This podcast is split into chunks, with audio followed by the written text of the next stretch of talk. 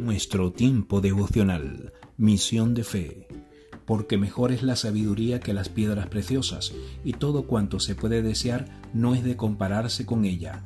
Yo, la sabiduría, habito con la cordura, y hallo la ciencia de los consejos. Proverbios capítulo 8 versos 11 y 12. Su sabiduría te llama.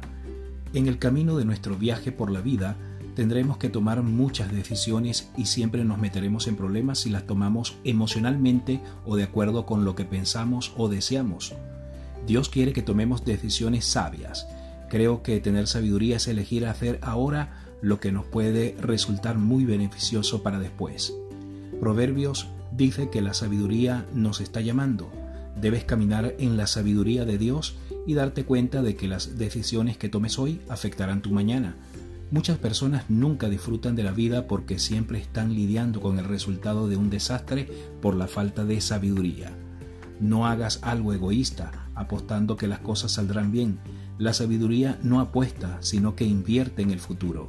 La sabiduría no se conforma con la gratificación instantánea, en cambio sigue a Dios a un mañana mejor. ¿Y qué me dices de ti? ¿Estás hoy caminando en sabiduría? Si no, la buena noticia es que la sabiduría ya te está llamando. Dios está listo y dispuesto a brindarte su sabiduría. Simplemente pregúntale a Él y toma las decisiones que invertirán en un futuro con Dios. Oramos. Señor, gracias por proveernos de tu sabiduría. Ayúdanos a elegir recibirla y tomar decisiones correctas en tu voluntad. Iglesia Cristiana Misión de Fe en Algorta y en Bilbao.